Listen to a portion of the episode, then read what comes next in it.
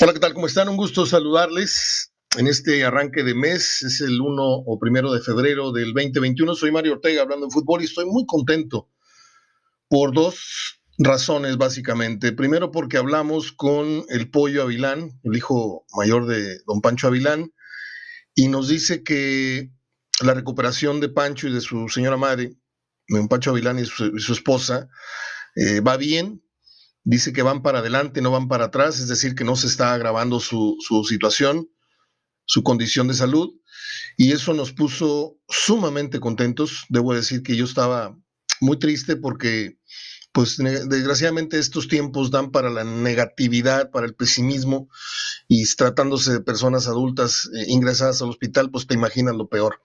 Pero me dio mucha esperanza, me dio mucha alegría que su propio hijo nos dijera esto y pues eh, ahí hubo una, una razón. Y la segunda, ya se me olvidó, no me acuerdo cuál era la otra razón. Ah, bueno, sí, cómo no.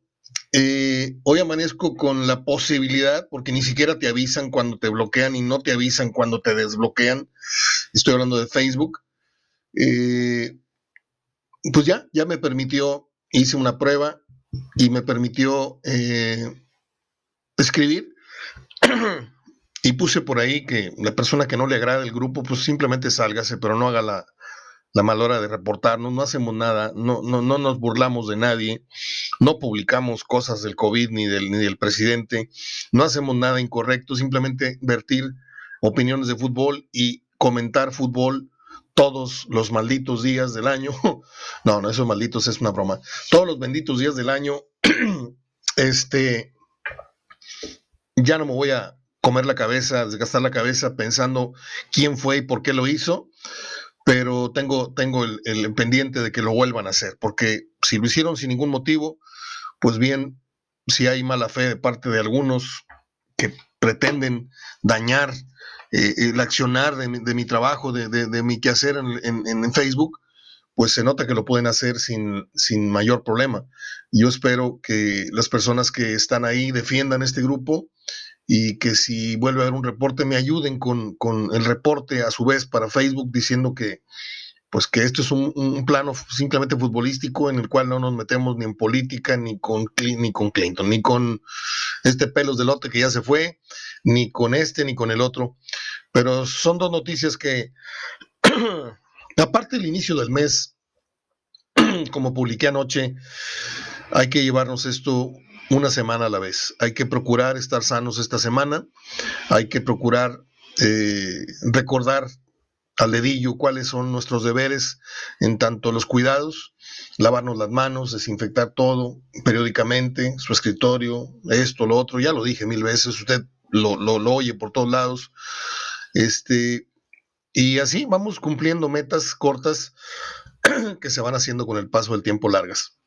Muy bien, pues hoy eh, tenemos la, la opinión de Sergio Verdirame, con él acabamos de hablar hace un momento, la grabación está lista, son un poquito más de 10 minutos con él, hablamos del tema Maradona, hay un audio que circula, ya estará usted eh, pues sabiendo de qué, de qué es, de qué versa este, este tema, esta, esta, esta controversia que hay en Argentina, por un audio que se filtró del médico Leopoldo Luque, que me dicen que es homónimo de Leopoldo Jacinto Luque, no sé si sea el mismo, yo la verdad todavía tengo dudas si es el jugador, el exjugador, o es un, un homónimo, pero bueno, eh, estaremos hablando con, eh, con Maradona. Hablamos de Maradona también, con Verdirame, precisamente, y también las efemérides que están interesantes. Déjeme le adelanto cómo está la cosa. Un día como hoy nacieron los actores Clark Gable y el que fuera hijo de Bruce Lee, Brandon Lee. Yo no soy, yo era muy fan de su padre, pero exageradamente. Yo creo que fui, yo fui uno de los mil o cien eh, fans más enfermos que hubo en México en esa, en esa época eh, de, de Bruce Lee. Yo tenía mi cuarto tapizado con tres o cuatro pósters gigantes, pero gigantes. Si yo le digo que el tamaño de la puerta y un poquito más anchos, no le exagero, ¿eh? eran unos pósters muy grandes de sus escenas en las películas Operación Dragón y esto y lo otro. Y yo fui un, seguidor y un admirador grandioso de, de, Bruce Lee. Y de Brandon Lee no, pero me llamó la atención voltear a ver la noticia de su, de su muerte, porque filmando la película El Cuervo, hay una escena en donde, lo, en donde le disparan y resulta ser de que alguien en lugar de salvas puso balas de verdad. Y ese es uno de los grandes misterios sin resolver, como dice por ahí el programa, que envuelven al cine, en este caso el cine de Hollywood.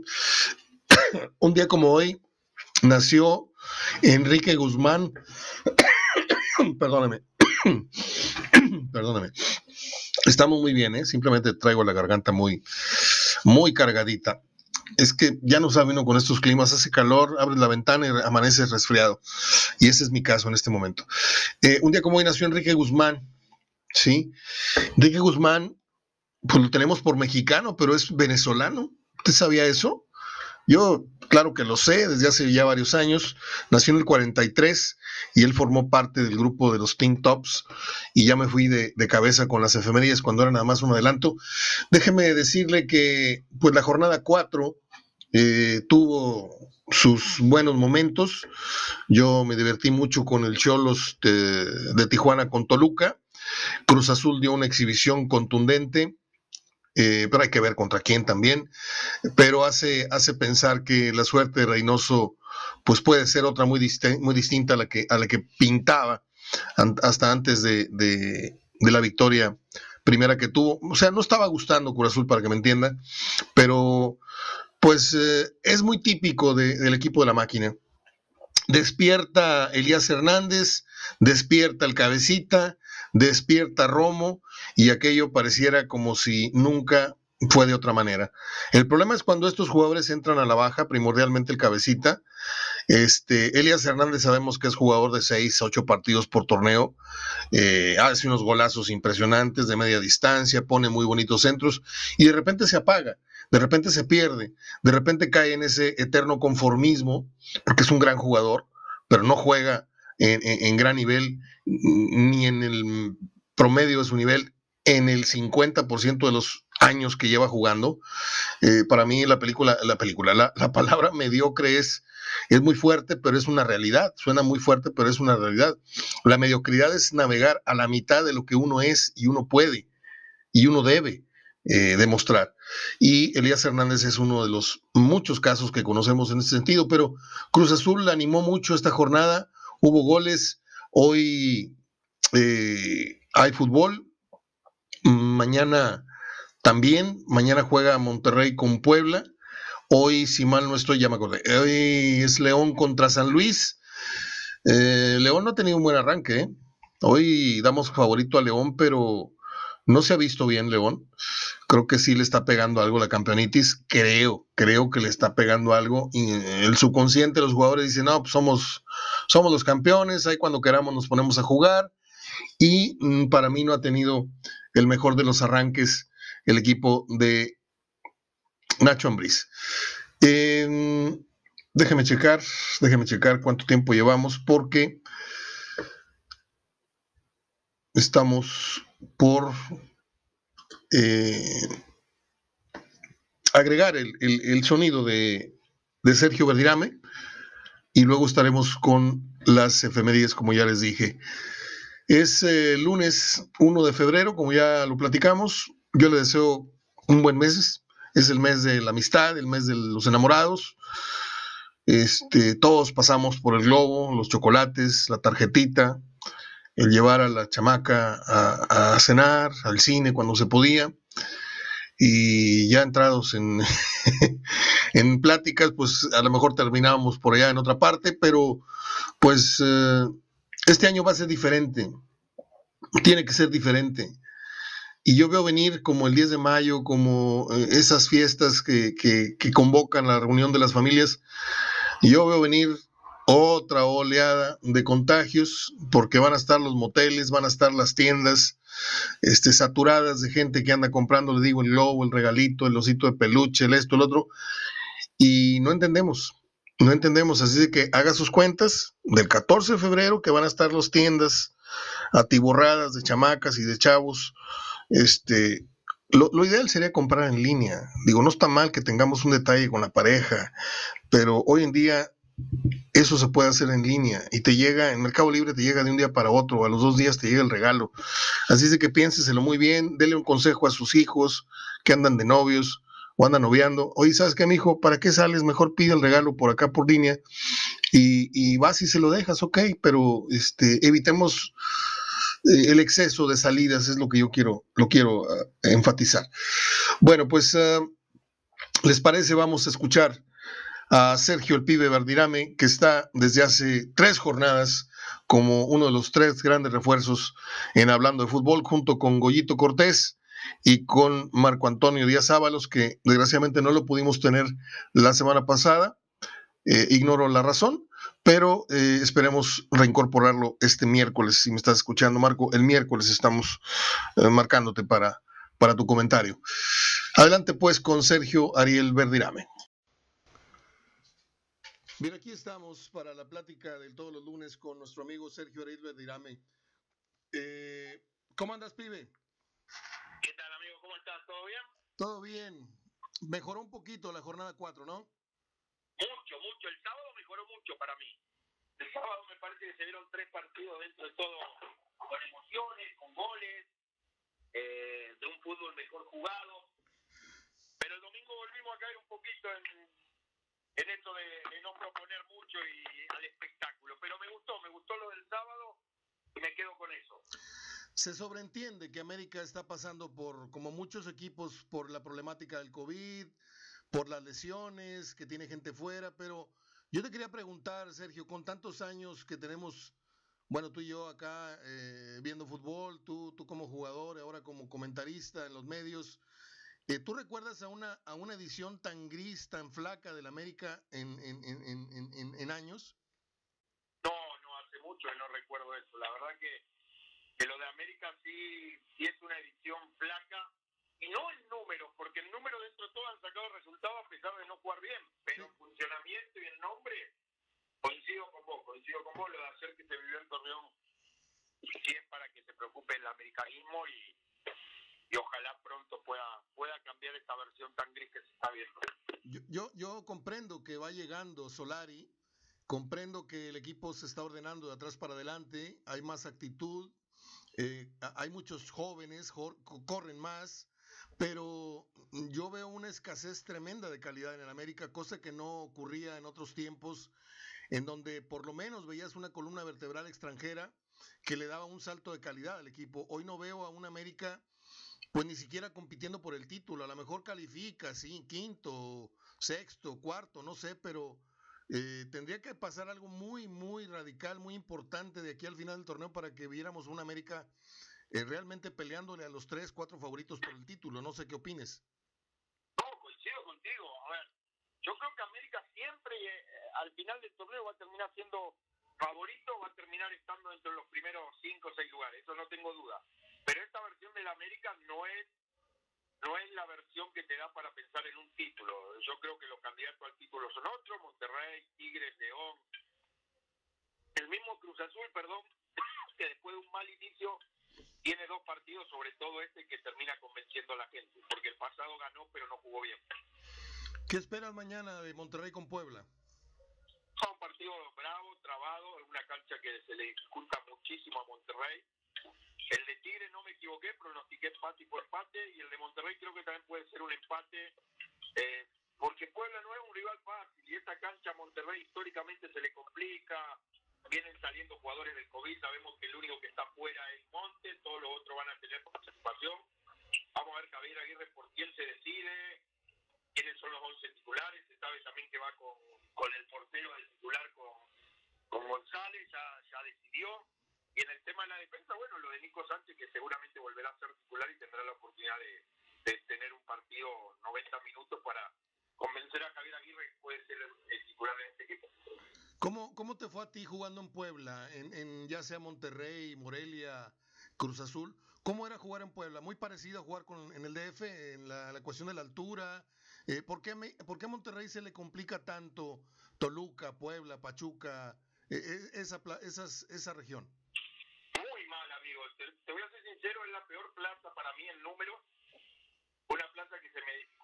mucho se me complicó. Eh, los resultados marcan más derrotas que triunfo y, y era de las canchas que yo tenía actuaciones quizás más bajas. La otra vez hablando con Herbiz y con Valor y ellos me decían de Toluca. Yo creo que cada jugador en eso no es de institución, es personal. A mí te voy a ser sincero, por mucho la, el estadio que más se me dificultó de México es el estadio de Puebla. No sé, había algo que ahí no me gustaba, que no me, no me beneficiaba. Equipos también duros, me tocó una época donde el equipo de Puebla era un equipo duro, de mucha fricción, de mucho roce, de, partidos que lo, lo terminaban sacando el resultado en base a eso, no tanto en fútbol. Y, y creo que hoy se le puede presentar, bueno, mañana a Monterrey un partido duro, un partido difícil, un partido enredado sobre todo.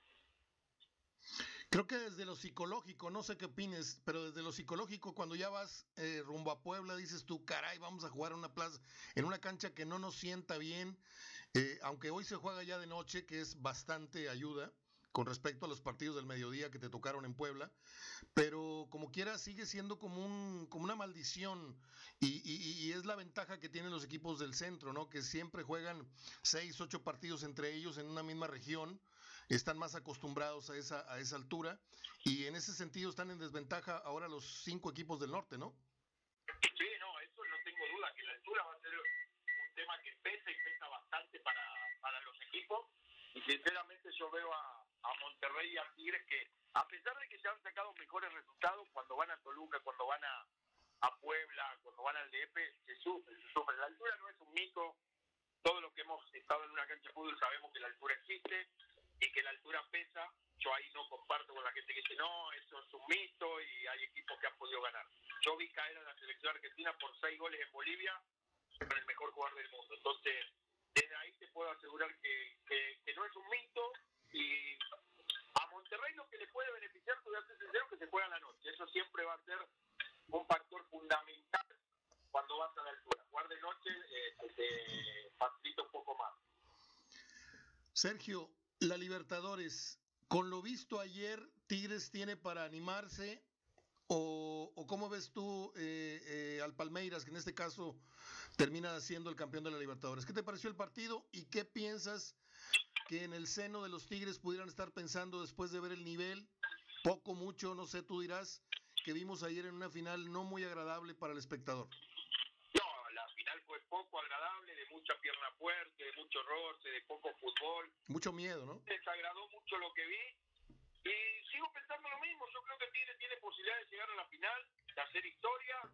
Ya en la final Loquio sería amplio favorito del equipo europeo, pero yo pienso que al equipo brasileño se le puede ganar. Vas a entrar al tu No veo hoy por hoy que, el equipo brasileño pueda llegar a ser ni siquiera favorito. Me parece que lo podría poner hasta la par, porque veo a Tigres que es un equipo que sabe a lo que juega. Que a pesar de que no vive el mejor momento, creo que, pueden despertar algunas individualidades que tiene y, y si Guiñá está en su día, Nahuel lógico en la portería que es fundamental, eh, yo, yo sí veo mucha posibilidad en que Tigre pueda, pueda avanzar sobre el equipo brasileño. Por lo menos lo pongo eh, parejo, que eso es importante. Y damos por sentado que Tigre le gana a Corea, ¿no? A los coreanos. Bueno, yo creo que el, el resultado del Tigre con el equipo coreano del día jueves me parece que sí tiene que ser a favor del Tigre, ahí no tengo ninguna duda. Hoy no, no puedo dar por descartado porque es fútbol y siempre digo hay que respetar a los rivales y creo que los coreanos van a ser un rival duro, pero sí entra como favorito Tigre y me parece que tiene que avanzar eso. Bien, último tema, Sergio, eh, para agradecerte tu tiempo. Empieza a trascender en los medios argentinos, tú estás muy enterado de esto, estás mucho en comunicación con, con tu gente por allá.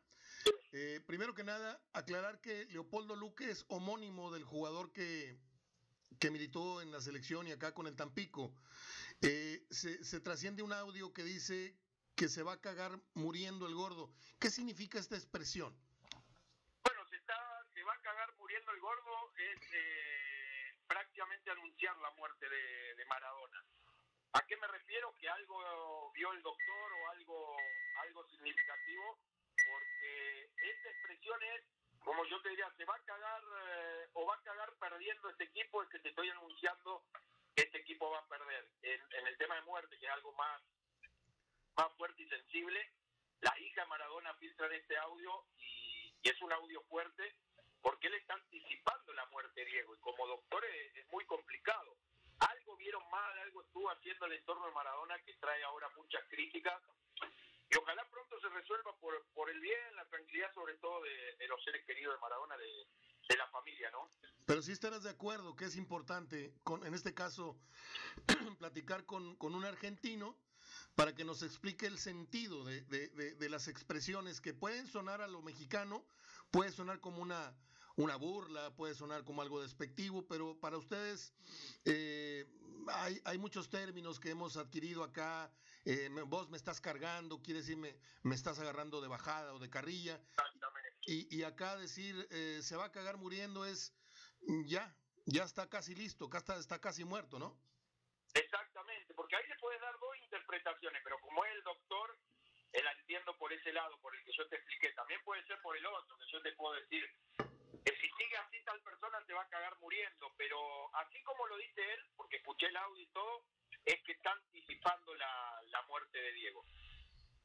Para ti, Diego murió en la edad que tenía que morir o, o, o habría que esperar o sientes que no fue bien cuidado por sus uh, los allegados? No, bueno, Diego, él provocó mucho de todo esto que pasó desde hace muchos años, él no tuvo el mejor de los cuidados y todo.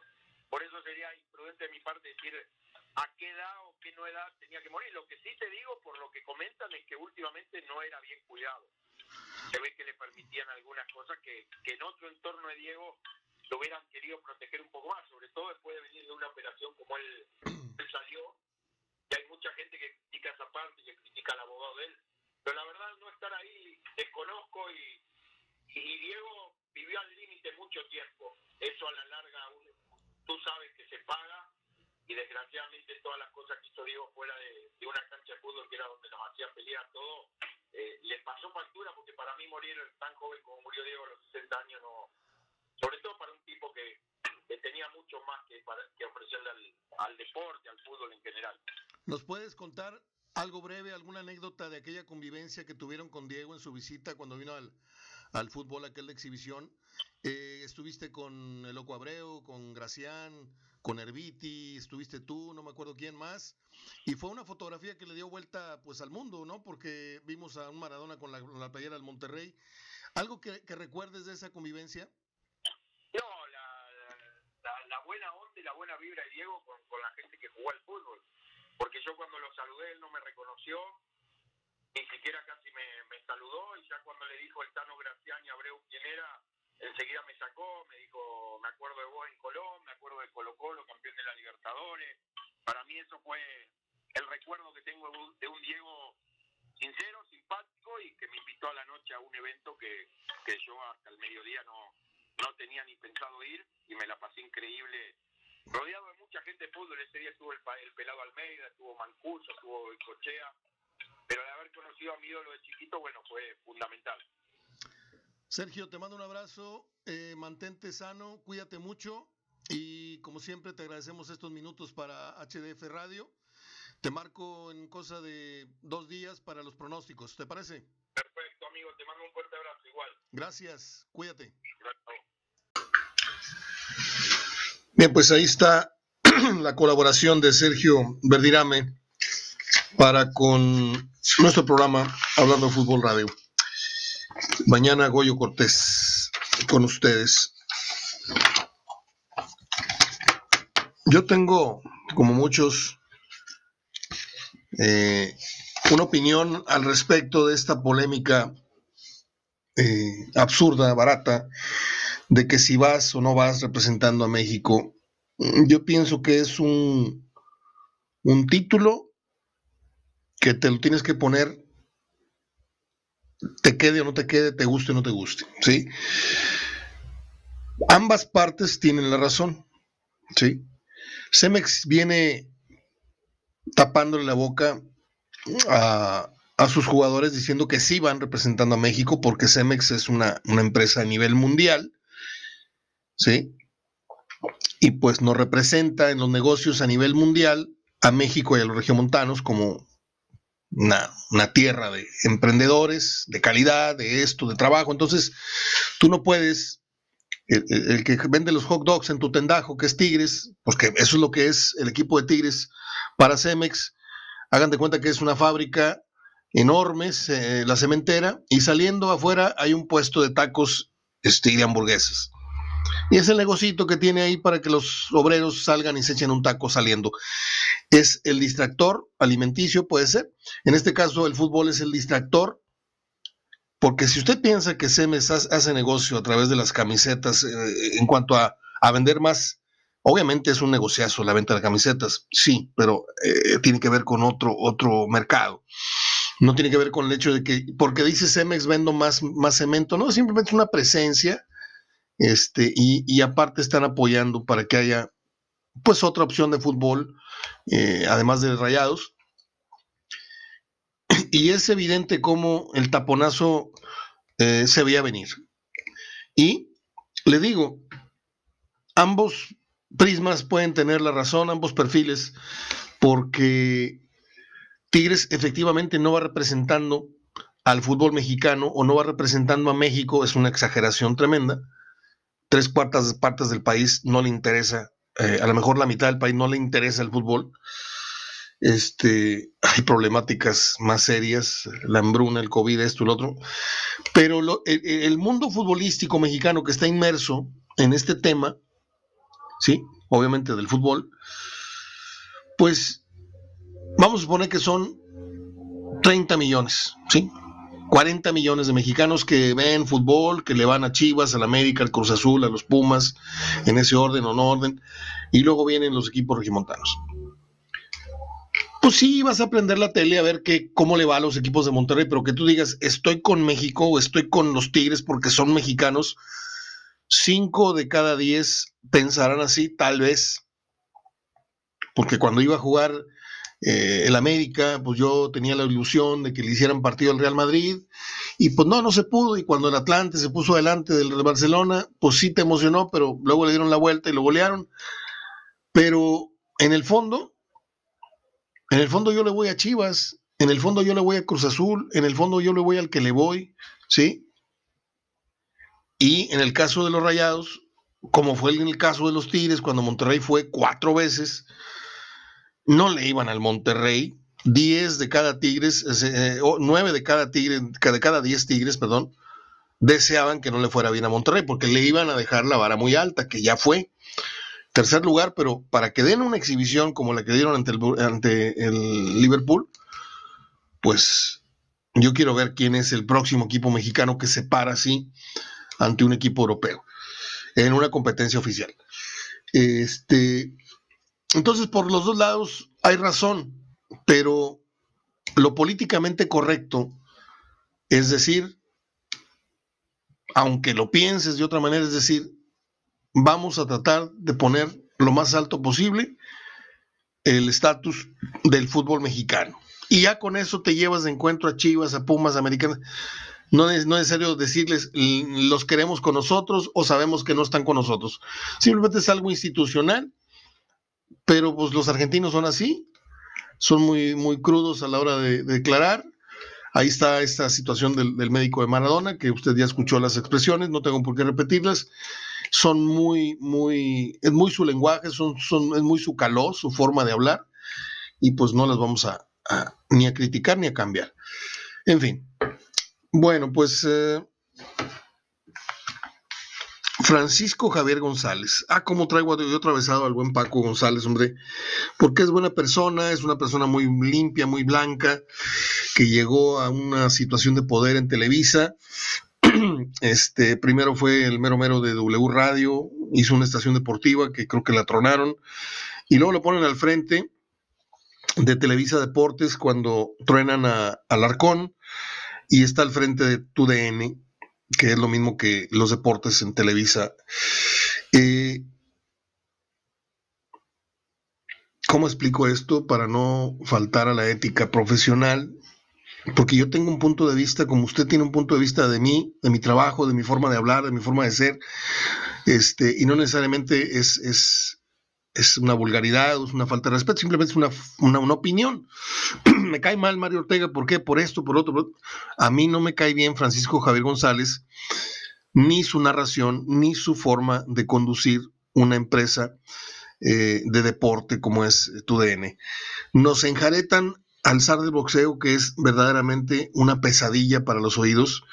Y por si fuera poco, hace mancuerna con Aldo Farías, que es otro, pues yo no sé, yo no sé por qué lo tiene ahí a su lado en, programas de opinión, este, entrevistando al presidente de la Federación Mexicana. O sea, yo no sé qué le vio a Aldo Farías para darle esos, esos niveles de, cercanía al liderazgo que tiene él.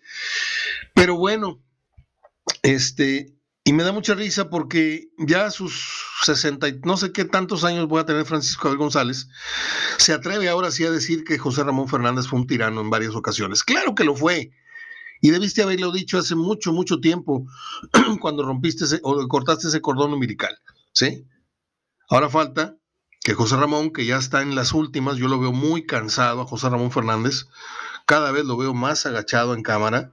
De hecho, ya le cedió la conducción y yo por, eso tengo meses que no veo fútbol picante, porque pues David Faitelson puede ser lo que usted me diga, pero no es un analista de fútbol. Es, es, un, es una chiva en una cristalería que, que, siguió la escuela de José Ramón cuando joven, eh, que era incendiar la mesa con comentarios este, tremendistas, con algo de conocimiento, pero en la mayor de las veces, pues le han callado la boca, el Canelo ya le cayó el hocico, el otro le cayó la boca, Peláez le dijo estúpido, idiota, no sé qué tantas cosas, y luego tuvieron que ser políticamente correctos y disculparse al aire, pero Peláez sigue pensando lo mismo, y, y, el Canelo sigue pensando lo mismo, y Chávez sigue pensando lo mismo, Julio César.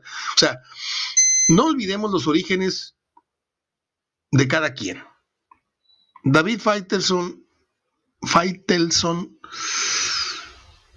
eh, se dio a conocer por aquellos famosos reportajes este, dramáticos eh, en los que narraba en tres, cuatro minutos un reportaje de lo que fue eh, la Vuelta Ciclista a México, eh, la pelea fulana, la llegada de tal equipo a tal ciudad.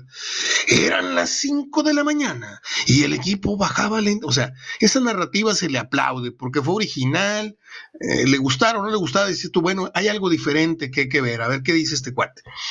Pero de pasar, hablaba de béisbol como si fuera eh, experto en béisbol, hablaba de box sin saber absolutamente nada de box, hablaba de la vuelta ciclista cosa que él dominaba mucho mejor que otros deportes que él cree dominar.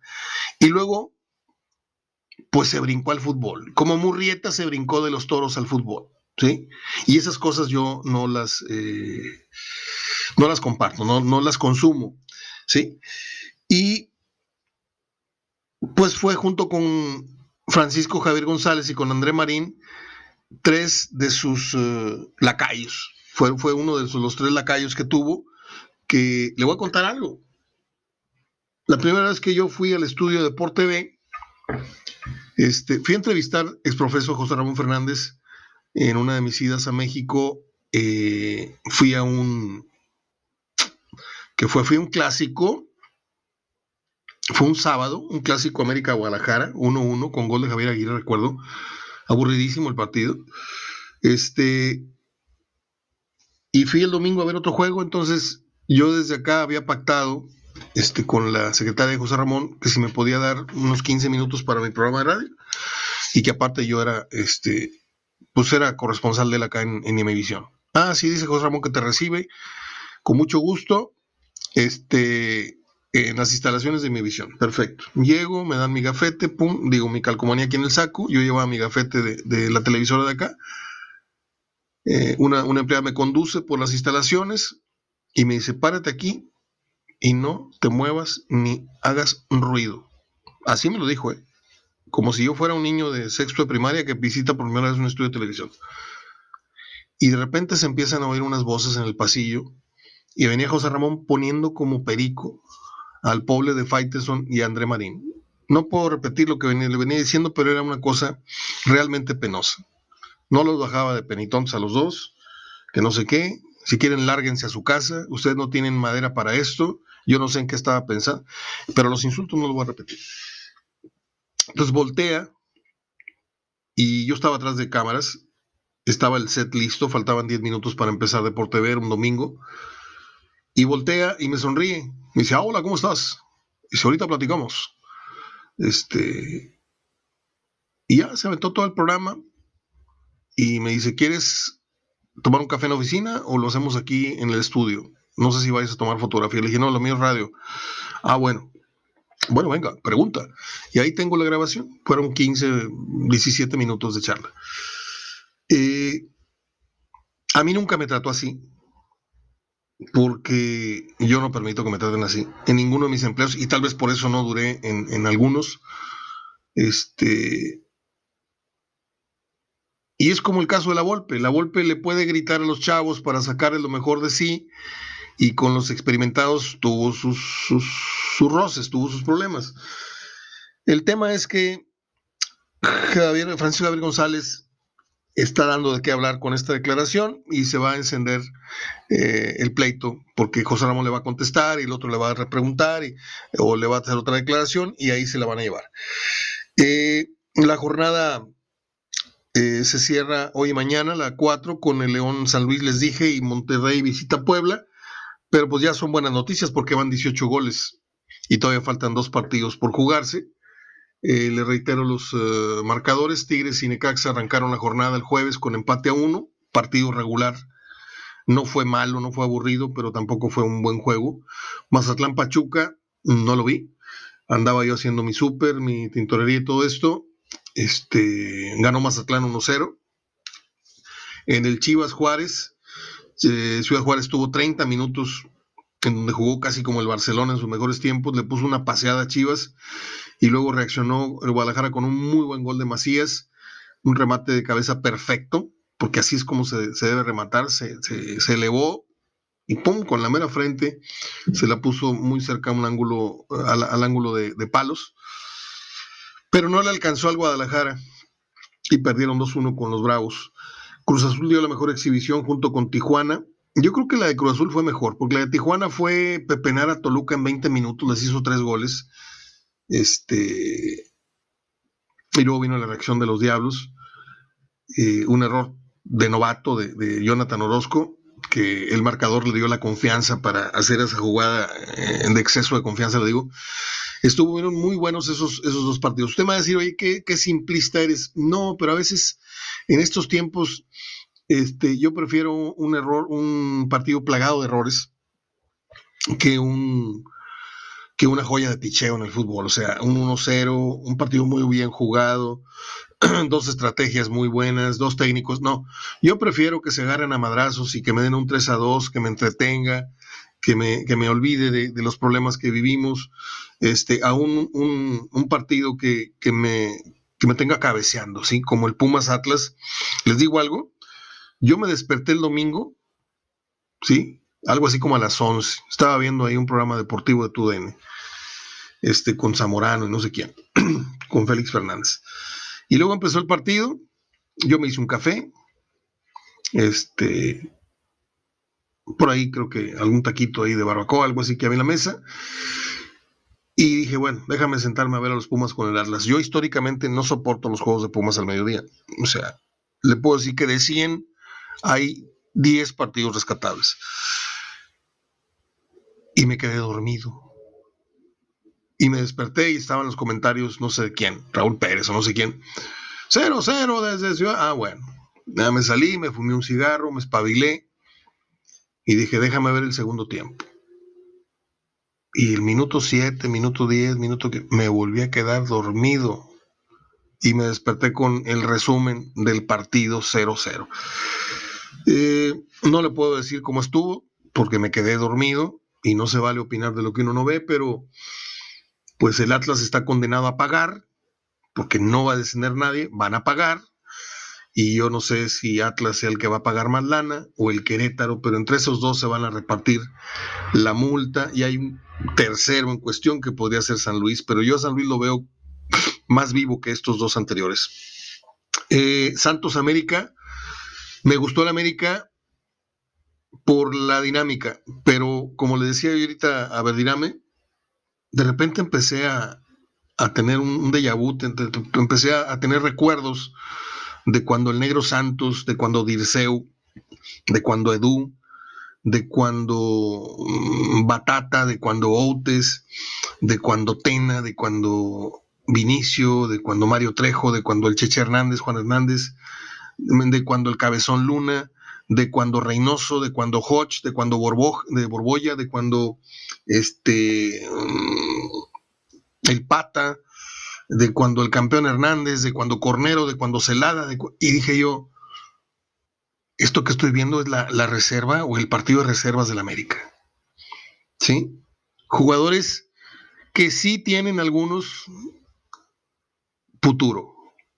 Sí puede ser que a la vuelta de unos tres o cuatro años estemos hablando de, que por ahí le viene en camino un, defensa con las cualidades de, mm, digo, es muy difícil augurar un, Tena eh, o un Juan Hernández, pero hay, hay dos o tres jugadores con madera. Pero ves a, los, a, la, plantilla de extranjeros, y a lo mejor es un comentario repetido, pero no, no salgo de mi asombro, ¿eh? No salgo de mi asombro como el equipo, yo de Chivas lo puedo entender, los malos manejos, la dificultad para el mercado mexicano, les piden 20 pesos por un jugador que vale 5, e, ellos se lo creen y creen que están comprando un, jugador de 20 pesos, perdón Pris, pero es la verdad, este, pero el América, la América que se, que, que se, se las da de, ¿sí? Y tú lo ves jugar reitero, es como si estuvieras viendo la sub-20, la sub... Pero no en cuanto a, la estatura de los jugadores, sino a la calidad tan mala del equipo para ser ya el primer equipo. no sé, a mí estas cosas se me hacen apocalípticas, o sea, cuando el, el equipo supuestamente más querido y más odiado, en ese sentido sí, el más odiado sí, pero yo no sé si entre Chivas eh, y América, no sé cuál sea el, número uno, pues, eh, en cuanto a, preferencia a nivel nacional e internacional. Lo que sí sé es que los dos, los dos equipos insignias en México, tienen un futuro incierto. Le voy a decir algo. Chivas fue campeón y ganó muchas cosas con Almeida, que me da muchas cosas. Por cierto, Almeida está a, nada de ser nombrado técnico de la selección de Chile. Este, Chivas rompió un ayuno de varios años sin ganar nada y ganó Copa y ganó la esta y ganó la otra y, y la liga.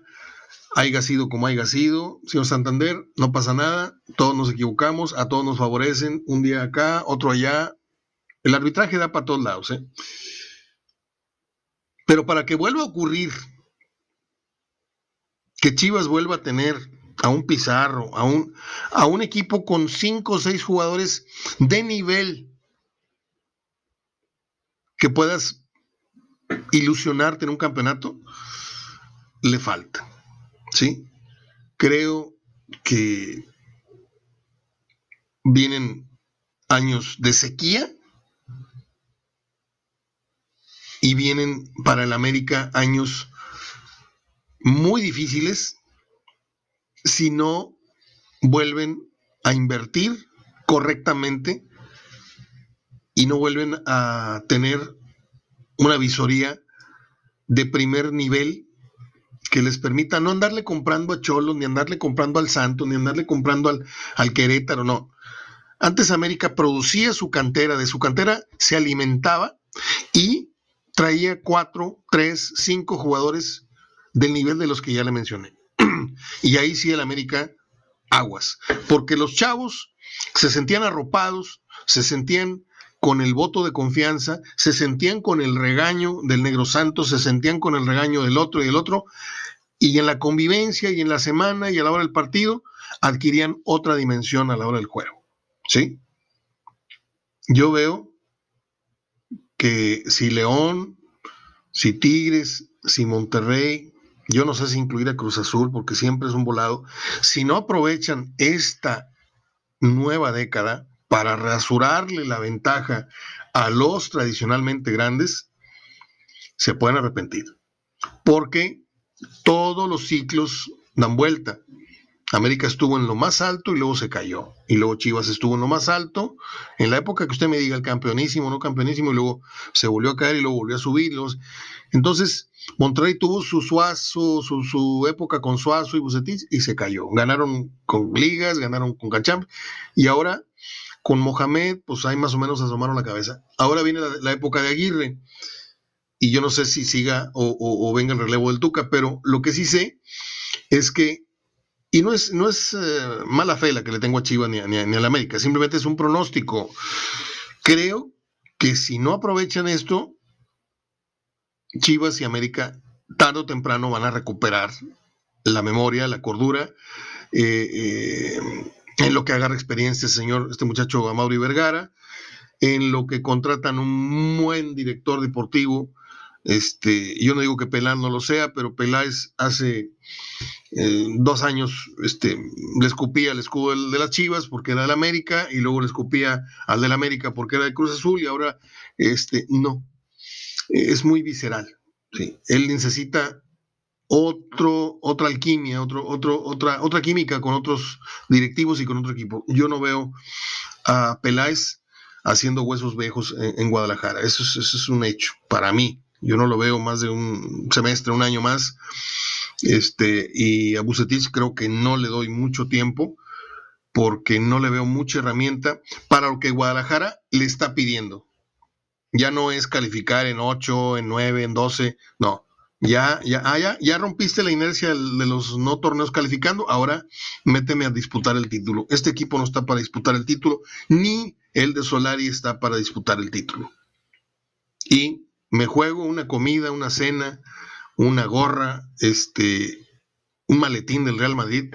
Voy a vender, voy a vender unos maletines que me están ofreciendo, hermosos, uno color café y uno negro, con el logotipo del Real Madrid así en un ladito, así con, así pegados, son como de, de metal el logotipo y, el nombre Real Madrid, están hermosos. Bueno, le juego lo que quiera, ¿sí? Al que me diga, yo, yo veo al América en la final. O yo veo a Chivas quedando en tercero o en cuarto este torneo. Órale, pónganle. No los oigo. Soy Mario Ortega hablando de fútbol. Que tengan buena semana, buen mes. Cuídense mucho. Y aquí estamos con, con mucho entusiasmo. Eh, espero. Un día como hoy, les decía, en 1901 nació Clark Gable, aquel de la película Lo que el viento se llevó. En el 43 nació Enrique Guzmán, que ya les dije fue parte de los Teen Tops y que nació en Venezuela. En 1965 nació el hijo de Bruce Lee, Brandon Lee, que murió en la filmación de la película El Cuervo, cuando le dispararon con balas de verdad y no salvas. En el 60 eh, murió el cómico Buster Keaton. Mm, en 1969 nació Juan Carlos Nava, alias El Borrego. Le voy a decir algo. El otro día me puse a sapear a medianoche y me quedé en un programa que se llama Guerra de Chistes. Hay dos o tres tipos ahí simpatiquísimos, muy, muy vulgares, pero yo no sé qué tienen de chistosos el Borrego Nava y Casasola. Son, es como ver a un perico en alfombra, o sea, eh, caminando en la alfombra. Es, son los tipos más desangelados. Y, si dos personajes como estos tienen éxito en la comedia, ¿por qué no, los, no lo habrían de tener estos mismos o similares personajes en la política? Por eso México está como está. ¿Sí? Porque alimentamos, promovemos y cargamos hasta el éxito la mediocridad. Un día como hoy, ¿Qué fue? Mm, un día como hoy nació Víctor, otro caso, Víctor Elizalde, el llamado Gallo de Oro, aquel que cantaba. Hay un comediante que lo imita muy bien, yo no puedo. Este, él murió acribillado en noviembre de 2006. Víctor Elizalde, el Gallo de Oro. Al que le guste, qué bueno, al que no, pues ni modo. Yo no voy a criticar gustos musicales, pero sí hay niveles, chavos. Es todo. No creo que se me quede nada el tintero. Tuvimos a Verdirame, tuvimos efemérides, tuvimos varios tópicos. Creo que arrancamos bien el lunes. Ya di mi sermón, cuídense mucho. Espero que el próximo lunes estemos llegando todos completos y pidamos por la que siga la recuperación de Pancho Avilán y su señora esposa. Eh, voy a, seguir en contacto con el Pollo Avilán. También le mando un abrazo a don Jorge Urdiales, que está recuperándose, está convaleciente de una operación. Este, él no tiene problema de COVID. Me dice que ahí va. Y también me da mucho gusto.